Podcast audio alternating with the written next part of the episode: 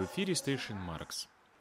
Сегодня мы пригласили Жерара Казарла и Оливье Леверкье, которые вели борьбу за сохранение завода Фролип в городе Жемино. Прежде чем начать, мы кратко расскажем то, что интересует нашу аудиторию канала Station Marks в вашем примере. В России практически не существует профсоюзов, а у молодых рабочих и марксистских коллективов практически нет никакого опыта. Приходится все начинать с нуля.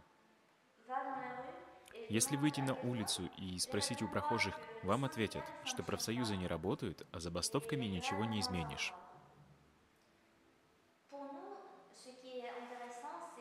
Российским слушателям и новым активистам интересен ваш пример, из которого мы можем извлечь уроки, обогатить свой опыт, обменяться им и понять конкретные техники и методы.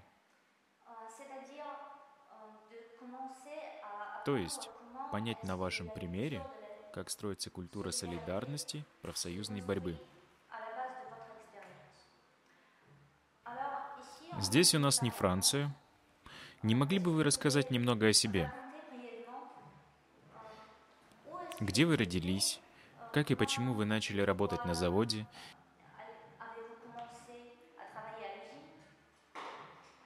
И были ли удовлетворены ваши требования?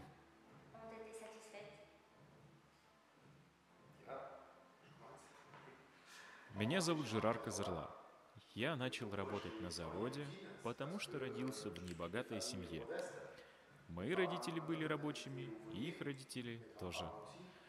Так что, естественно, я выучился профессии и пошел работать на завод.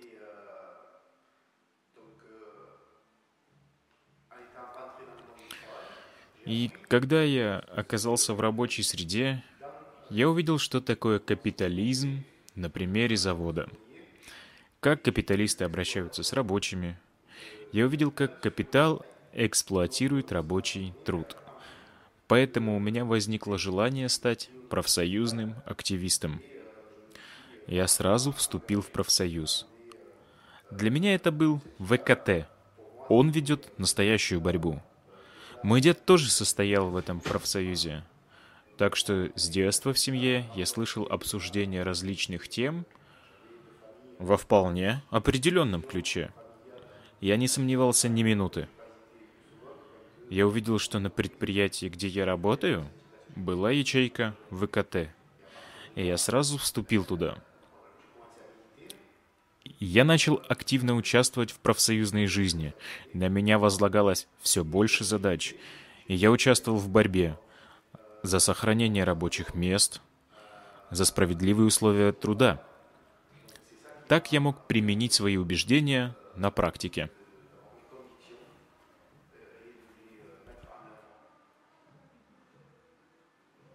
Меня зовут Оливье Либеркье. Я закончил школу в 17 лет и сразу начал работать. В моей семье все были коммунистами и профсоюзными активистами – так что с детства я знал о том, что такое политическая оппозиционность и профсоюзная деятельность. Я сначала работал то тут, то там, потом нашел первую постоянную работу на заводе «Сталь» по постоянному трудовому договору. Мои родители сразу спросили меня, вступил ли я в профсоюз. Я сразу вступил в ВКТ, всегда он мне был ближе. Это было в начале 80-х годов, а с начала 90-х годов я стал активно участвовать в жизни профсоюза. Меня стали ставить на различные ответственные должности.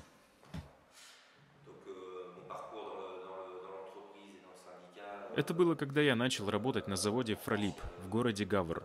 Завод тоже принадлежащий Липтон. Сейчас я живу за тысячу километров от того места, где начал работу –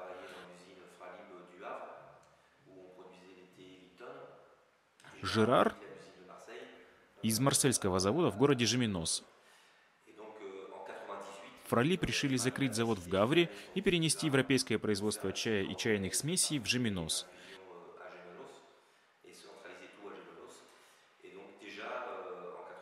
Уже тогда, в 1998 году, мы полтора года вели кампанию против закрытия завода в Гавре. Я был профсоюзным делегатом. Тогда с товарищами не удалось надавить на Unilever. Из 152 служащих Гаврского завода нас было 54 человека с семьями, которые решили переехать в Марсель просто чтобы не остаться безработными. Что касается моего личного опыта и опыта тех 54 человек, вместе с которыми мы уехали, это был не наш выбор уехать в Марсель. Нам его навязали. Франция позиционирует себя как страна, где соблюдаются права человека. Но на рынке труда, как только ты начинаешь профсоюзную жизнь, особенно как только ты становишься представителем коллектива, как это было в 1998 году, нас снимали все СМИ. Потом все работодатели видят тебя в черном свете, а точнее в красном. При таких обстоятельствах трудно себе найти работу. Тогда, в 1998 году, мне было 35 лет. Моей дочери было 10 лет. Сыну 6 лет.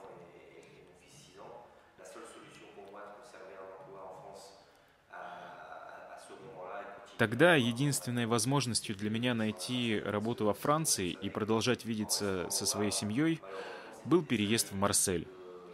Я знал, что в Гавре мне грозят годы безработицы. Моя семья от этого пострадает. Это было неприемлемо. Поэтому, можно сказать, нас заставили переехать в Жеминос.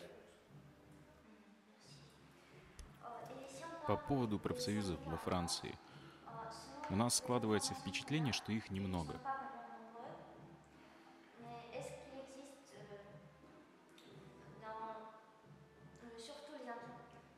Сколько их есть на предприятии Unilever?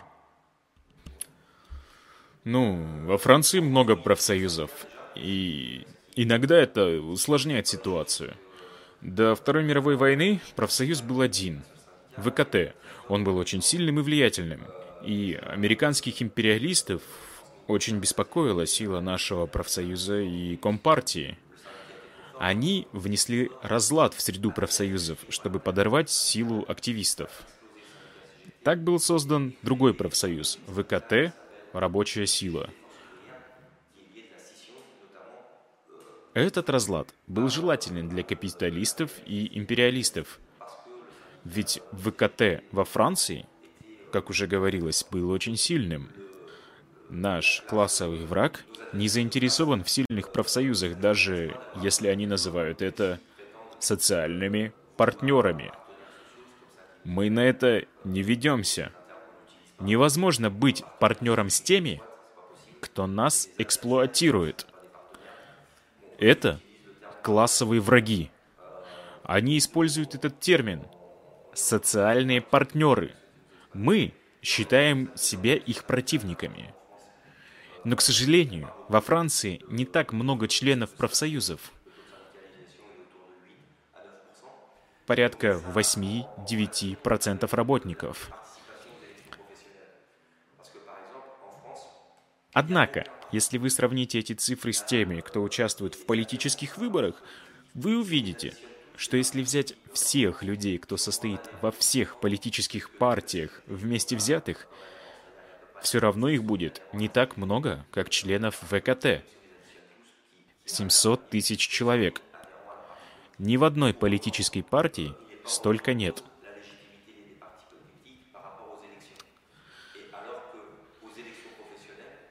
Но, конечно, никто не сомневается, что политические партии могут принимать участие в выборах.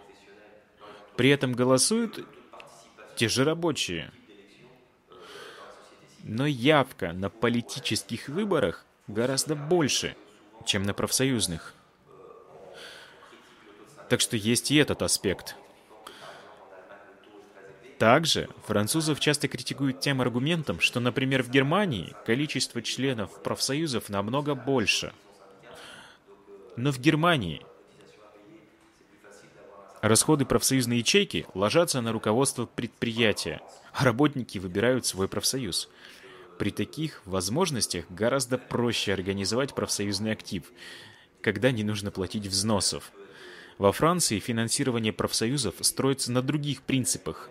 Эти принципы можно критиковать, нужно, на мой взгляд, улучшать, но существуют они на деньги самих членов профсоюза. То есть по многим причинам во Франции не так много членов профсоюзов, но тем не менее есть работники, которые платят взносы, ищут поддержки профсоюзов в проблемных случаях, хотя и присутствуют на профсоюзных собраниях, часто лишь в момент выбора руководства.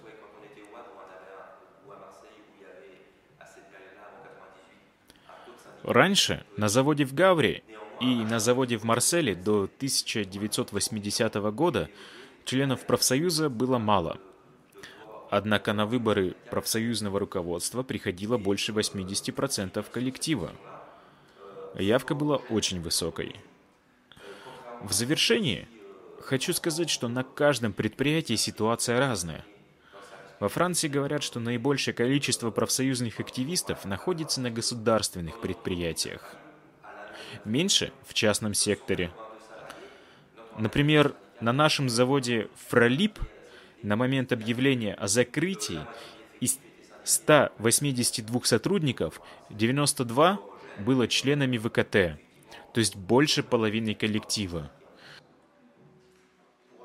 Я бы хотел кое-что добавить. Во Франции есть пять крупных профсоюзов и еще много более мелких. Но вот эти пять имеют право подписывать соглашения с предприятиями по закону. ВКТ, Рабочая сила, ФДКТ, Французская конфедерация христианских рабочих и Конфедерация менеджеров. Среди этих профсоюзов тоже есть разница. ВКИ занимает классовую позицию и сторонник активной борьбы. И есть те, кто больше поддерживает реформы правительства, идя в ногу с МИДЕФ, профсоюзом владельцев предприятий. И это проблема, ведь капитал и владельцы подпитывают это разделение между рабочими. Ведь, как говорится, разделяй и властвуй. Во Франции есть такая ситуация. Классовые профсоюзы, которые действительно защищают работников, и другие, которые поддерживают реформы.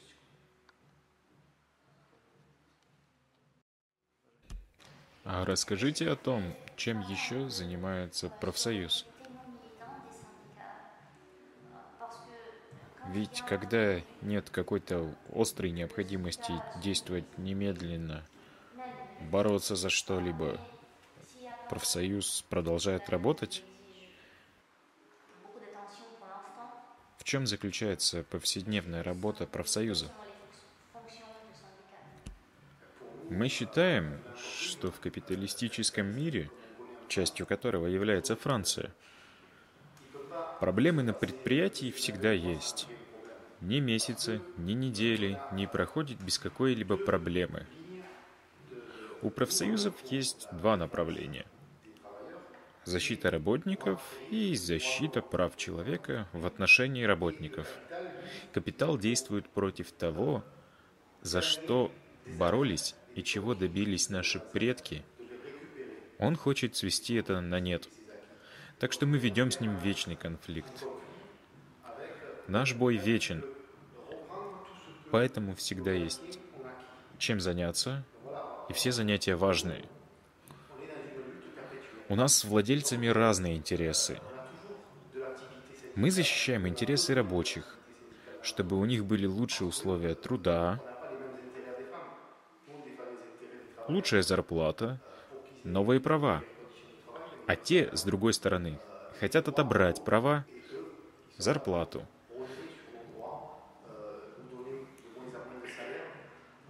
Так что я не представляю себе бездействие. Особенно в ВКТ. Нам всегда нужно быть наготове, чтобы сражаться с капиталом, нашим главным врагом. А расскажите немного о вашей борьбе за Фролип. Какие условия вам предложили?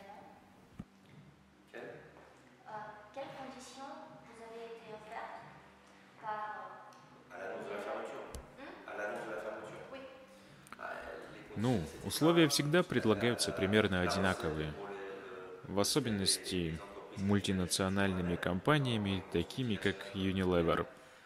Когда они принимают подобные решения, то пытаются купить согласие работников. Это самый простой вариант. Нам предлагали возмещение ущерба, так это называется во Франции – они пытались убедить нас принять их условия, согласиться на определенную сумму, а не конфликтовать, чтобы они как можно скорее закрыли завод и занялись своими делами. С самого начала нам предлагали подписать соглашение о принятии плана по закрытию предприятия. За три месяца мы должны были пойти на условия по закрытию завода. За это мы должны были как можно быстрее согласиться на возмещение и условия прекращения трудовых договоров согласно плану по сохранению рабочих мест в последней редакции. Это лицемерная практика. План по увольнению называют планом по сохранению рабочих мест. Этот документ нужно предоставить при сворачивании производства. Мы стали сопротивляться. Их план мы назвали планом по саботажу рабочих мест. От нас хотели немедленного обсуждения всех вопросов, связанных с закрытием и выплатами ущерба. Мы всегда на протяжении трех с половиной лет говорили, что будем это обсуждать. Ведь работники должны иметь право воспользоваться выплатой за ущерб. Но сделаем это только после того, когда придем к согласию по поводу действия по, сокр... по сохранению производства и рабочих мест на заводе. То есть их волновали только деньги, а нас — рабочие места.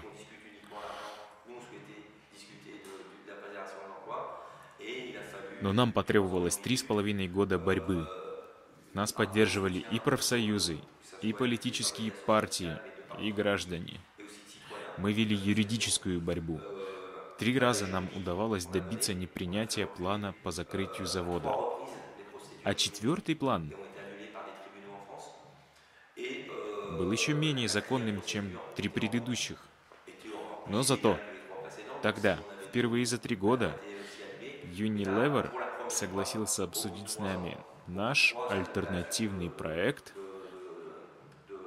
по поддержанию деятельности, а также по передаче нам всего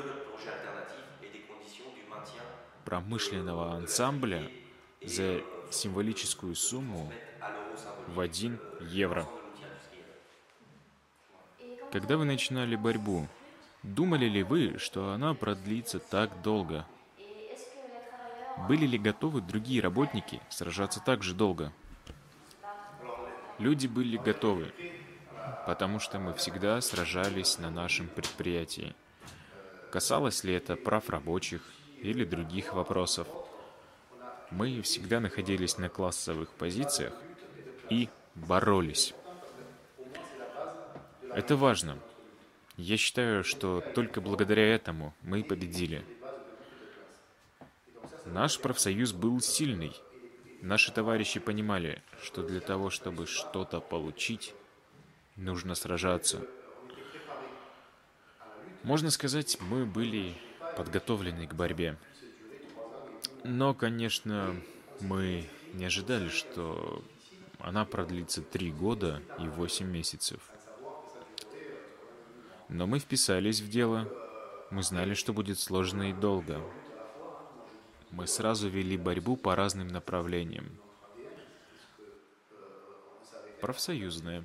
Мы это умели и с этого начинали. Но также и экономическую борьбу. Эксперты нашего предприятия подготовили альтернативный проект вместо плана по закрытию – а также доказали, что наш завод был успешным и прибыльным, так что никаких социальных или экономических причин закрывать его нет. вели юридическую борьбу. Оливье рассказал, что три раза мы добивались в суде отказа принять план по сохранению рабочих мест, как они это называли. Этот план, на наш взгляд, основан на идеях неравенства. Вели политическую борьбу, поскольку за три года и восемь месяцев во Франции каждые полгода проходили всевозможные выборы. Кандидаты приезжали на встречи с нами. Мы всегда говорили им, что нам неинтересно попозировать с ними перед камерами. Пусть они проведут с нами публичные беседы, поддержат нашу борьбу и скажут, чем конкретно они нам помогут в случае победы. Так что все эти люди делали заявления под запись, а когда они приходили к власти, мы связывались с ними, чтобы напомнить о сделанных обещаниях. Это политическая борьба. Но была еще и борьба в СМИ которые играют важную роль в жизни Франции. Многие из них больше придерживаются правого направления. Ведь большие капиталистические группы владеют практически всеми СМИ. За исключением, например, Юманите, которая не вписывается в капиталистическую логику. Но с помощью СМИ мы доказали, что наша борьба легитимна, и относимся мы к ней соответственно. Мы все это делали одновременно. И тот факт, что мы несколько раз выигрывали суды, показывает, что мы делали все это правильно. Конечно, были моменты, когда наши товарищи опускали руки, не знали, что будет дальше – но мы продержались эти 1338 дней и дошли до конца, получив финансовые средства и усилия, в которых мы начали работать кооперативом. Мы получили промышленное оборудование, нам его уступили за один символический евро. На этом оборудовании мы продолжили работу – а также мы отсудили у Unilever сумму, позволившую нам организовать кооператив. Конечно, даже после нашего успеха Unilever не думали, что у нас получится. Они считали, что мы растратим эти деньги. Они не ожидали, что работники сами смогут управлять своими делами, использовать деньги как надо, управлять предприятием. Мы показали им, что сумеем – так что они были вынуждены передать нам и технологии. Так мы работаем уже пять лет до сих пор. Unilever не очень доволен тем, как все обернулось. Говорят, что борьба строится по нарастающей. За каждой волной возмущения идет другая, более сильная. В вашем случае это было так? Mm, да, ведь, как говорил Жерар, у нас был боевой профсоюз на предприятии, стоящий на классовых позициях. Так что, когда мы начинали профсоюзную активность, нам не приходилось изобретать велосипед. Мы учились у старших товарищей. Мы продолжали борьбу, которую до нас уже вели, и мы узнавали, как функционирует профсоюзная жизнь. Во Франции часто на многих предприятиях перед представителями работников стоят две задачи. Первая. Они управляют социальными расходами предприятия на работников, премии, отпускные и так далее – но также они участвуют в совещаниях с работодателями, требуя отчета об экономической деятельности предприятия и других направлениях деятельности. Мы проводили большую часть времени даже практически все время на вторую часть, то есть на понимании экономической деятельности предприятия. Что мы могли рассказать нашим коллегам очень много об этих вопросах. Больше, чем члены профсоюзов на многих других предприятиях. Ведь некоторые проводят все время, занимаясь социальными фондами. Мы тоже ими занимались. Но не так много. Но есть те, кто замыкается только на этой части. А мы разбирали всевозможные экономические аспекты, анализировали принципы работы нашего предприятия. Так что работники нашего завода могли сами составить свое мнение и понимание того, как устроено наше дело. Я вам сейчас приведу несколько цифр, чтобы вы лучше понимали, о чем я говорю. В 2009 году мы высчитали стоимость труда, как это называют работодатели, всех сотрудников нашего предприятия в пачке чая «Липтон» или смеси «Элефан». В супермаркетах и магазинах она продавалась по цене 1 евро 80 сантимов до 2 евро 60 сантимов. Вся наша зарплата, в том числе и руководство, со всеми выплатами и дополнительными затратами окупалась 14 сантимами с коробки. Повторюсь, коробка продавалась за 2 евро 60 сантимов. Так что вы понимаете, какая маленькая часть прибыли шла на оплату нашего труда. Другой анализ мы провели, чтобы понять, где находится точка равновесия нашего предприятия. На Марсельском заводе в самый пик производства мы давали до 6 тысяч тонн чая и продаж. За последние пять лет мы проводили 3000 тонн, и этого достаточно. Раньше мы 4 месяца работали на окупаемость производства, включая затраты на электроэнергию, аренду, сырье и так далее. Остальные 8 месяцев мы трудились для обогащения акционеров. Так что если говорить о нарастании, то да, для нас оно происходило по мере того, как мы понимали условия нашего труда.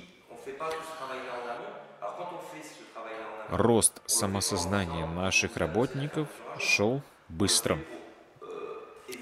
К моменту, когда руководство объявило нам о закрытии завода по причине нерентабельности, никто им не поверил.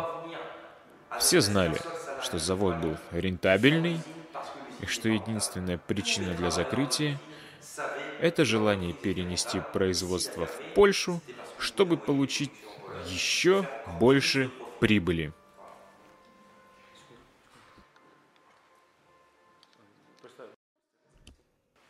По вашему мнению, должен ли профсоюз рассчитывать на помощь извне?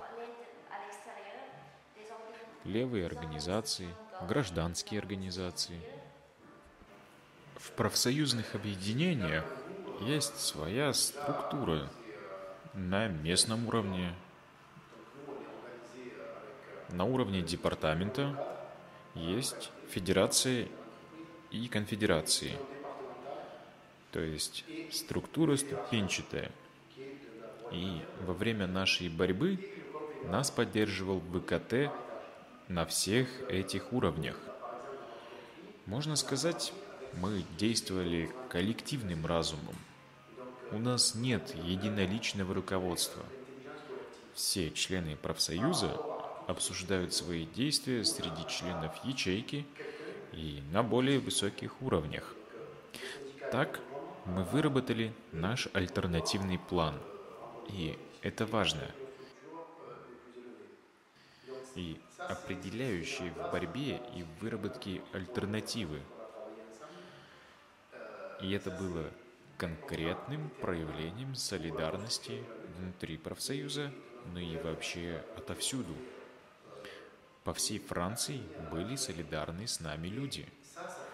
Поэтому мы смогли продолжать борьбу. Я всегда говорю, мы победили не одни. Мы победили, потому что у нас была организация и огромная солидарность. Политические партии. Конечно, речь идет скорее о левых партиях. Мы не вступаем в сделки с правыми и тем более с ультраправыми. Те политики, которые приходили к нам во время предвыборных кампаний, мы знали, они попытаются воспользоваться ситуацией. Но и мы пытались их кое в чем контролировать и использовать. Мы видели, что они хотели пиара, а мы хотели, чтобы они сказали конкретные вещи перед камерой, дали конкретные обещания, чтобы потом напомнить им, что те должны держать слово. Этим всем надо заниматься. Нас поддерживали наши структуры ВКТ, но также и партии, в частности, французская Компартия. Например, возле нашего города э, есть еще город, в котором мэр коммунист. Мэр этого города распорядился нам поставлять еду на протяжении всей нашей борьбы. Для меня и моих товарищей это было одним из составляющих нашей победы. Так что все это позволило достичь результата. Но нужно, чтобы все это работало одновременно. Во время нашего митинга в Париже к нам пришли все кандидаты от левых партий на президентских выборах. И все левые, кто к нам подходил, были избраны. Это о чем-то говорит. А когда они приходили к власти, например, Франсуа Оланд, он не коммунист, он социалист. И, к сожалению, он не проводил политику левых, которую должен был. Но когда он победил, мы к нему обращались много раз с напоминаниями об обещаниях.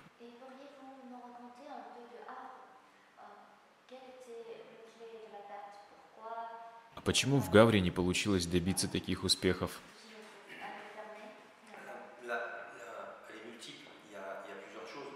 По многим причинам.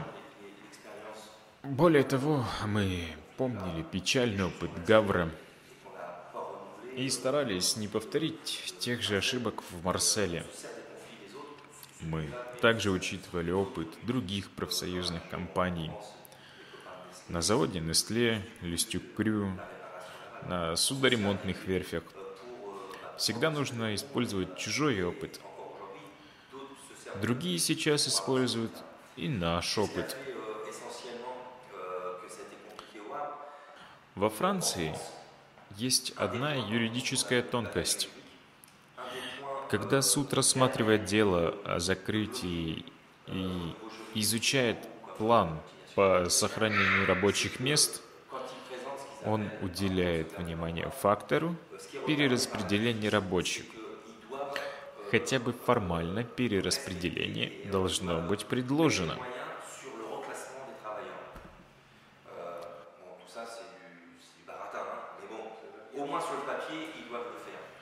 Нашему адвокату в Жеминос удалось показать, что средства, которые Unilever затратила на перераспределение, несоразмерны с доходами по всему миру этой компании.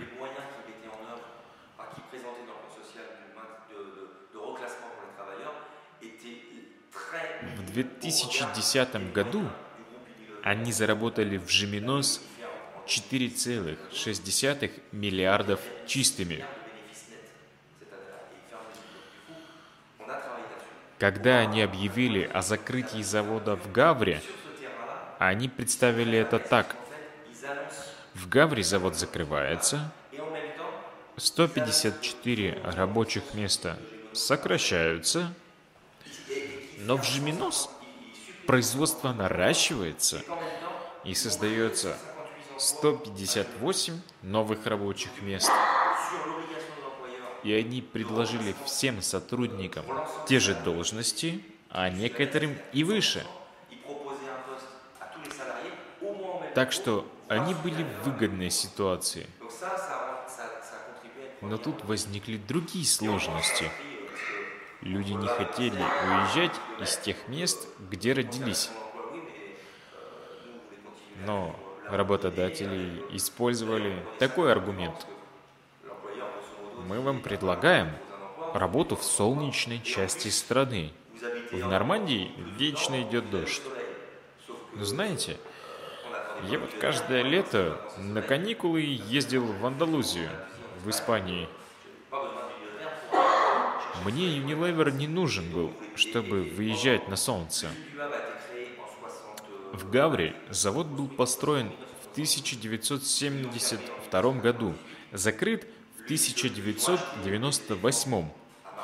В 80-х годах Липтон купил марку чайных смесей «Элефан».